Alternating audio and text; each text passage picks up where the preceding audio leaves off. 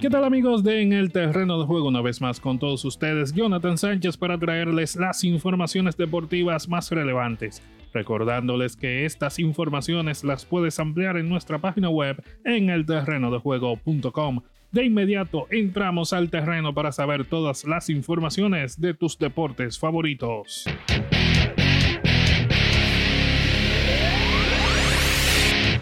Entre pitos y penal, sabemos de fútbol en el terreno de juego.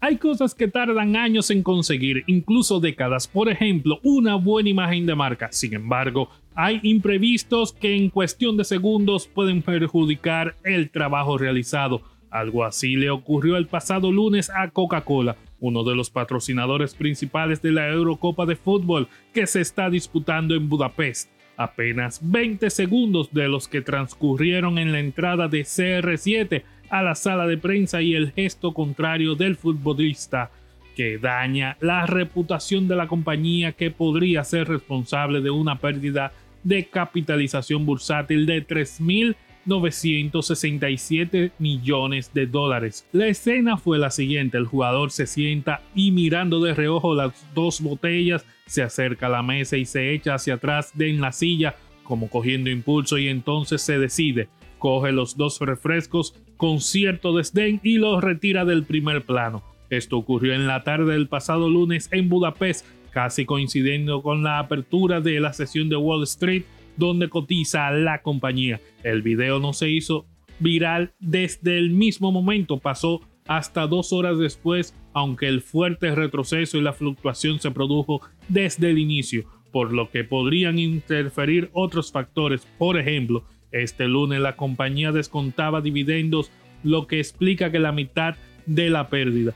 El Dow Jones perdió en la jornada un 0.25% en rojo también, aunque con menor intensidad. Esta pérdida y desplome del valor en la bolsa de valores de esta gigantesca empresa no debemos atribuírsela totalmente al jugador, ya que esta marca no patrocina al estelar de la selección de Portugal, aunque sí del evento, pero debieron saber que ya Ronaldo lo ha expresado anteriormente que no endosa marcas contrarias a su nuevo estilo de vida, que lleva como comestibles menos saludables la falta de tacto institucional y representación de marcas en un mundo más que deportivo es de negocios.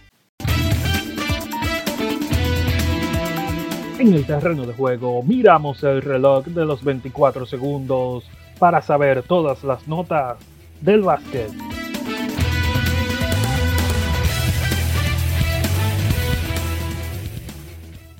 El ex pelotero de grandes ligas, Luis Ojo, encabeza un grupo que ha adquirido la franquicia de los Leones de Santo Domingo que pertenece a la Liga Nacional de Baloncesto de la República Dominicana. El venezolano Luis Ojo dio el paso para adquirir hasta ahora el único equipo del Distrito Nacional que acciona en la liga y que tiene dos campeonatos en el 2011 y 2016 el exjugador de los Yankees de Nueva York, Marineros de Seattle y otros equipos. Sigue la expansión como empresario ya que también es propietario de los Titanes de Barranquilla en Colombia y los Universitarios del West en Panamá. Es un honor estar al frente de una franquicia tan exitosa como esta en un país como República Dominicana que al igual que yo ama el baloncesto. La meta ahora es mantener a los Leones como el equipo modelo a seguir de la liga, expresó el nuevo ejecutivo de la franquicia Luis Sojo.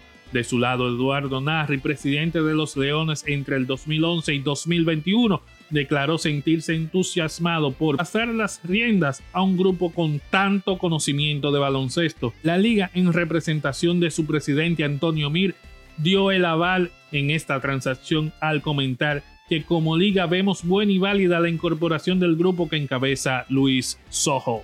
Y pasamos a un terreno de juego de cancha abierta y hablamos de golf en el terreno de juego. Con el US Open de Torrey Pines le llega a Phil Nicholson como la última gran oportunidad que tendrá de conseguir el ansiado Grand Slam tras su reciente triunfo en el PGA Championship que sorprendió a todos. El genio de San Diego llega al torneo en uno de sus mejores momentos en los últimos años y con el añadido de que el evento se disputa en San Diego, es su casa y es que tras seis subcampeonatos del USA Open debe agarrarse de lo que sea para intentar entrar en el Olimpo del golf. Y es por eso que el norteamericano ha decidido variar su preparación en grande con relación a cómo lo venía haciendo en los últimos tiempos.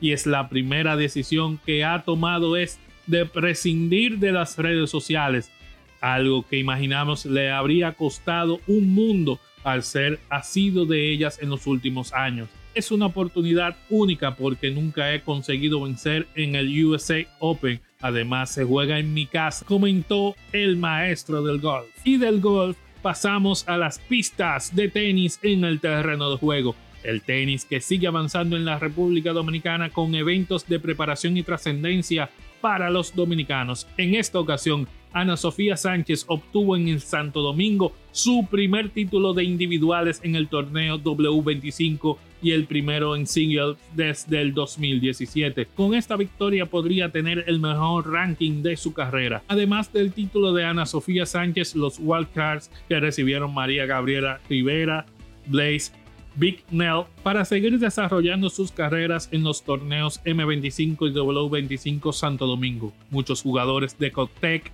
tuvieron grandes logros. Por primera vez Juan Alejandro Hernández de México, Nick Hart y Peter Bertrand de República Dominicana alcanzaron las semifinales de singles en el torneo M25. Los tres lograrían los mejores rankings de su carrera para el 21 de junio.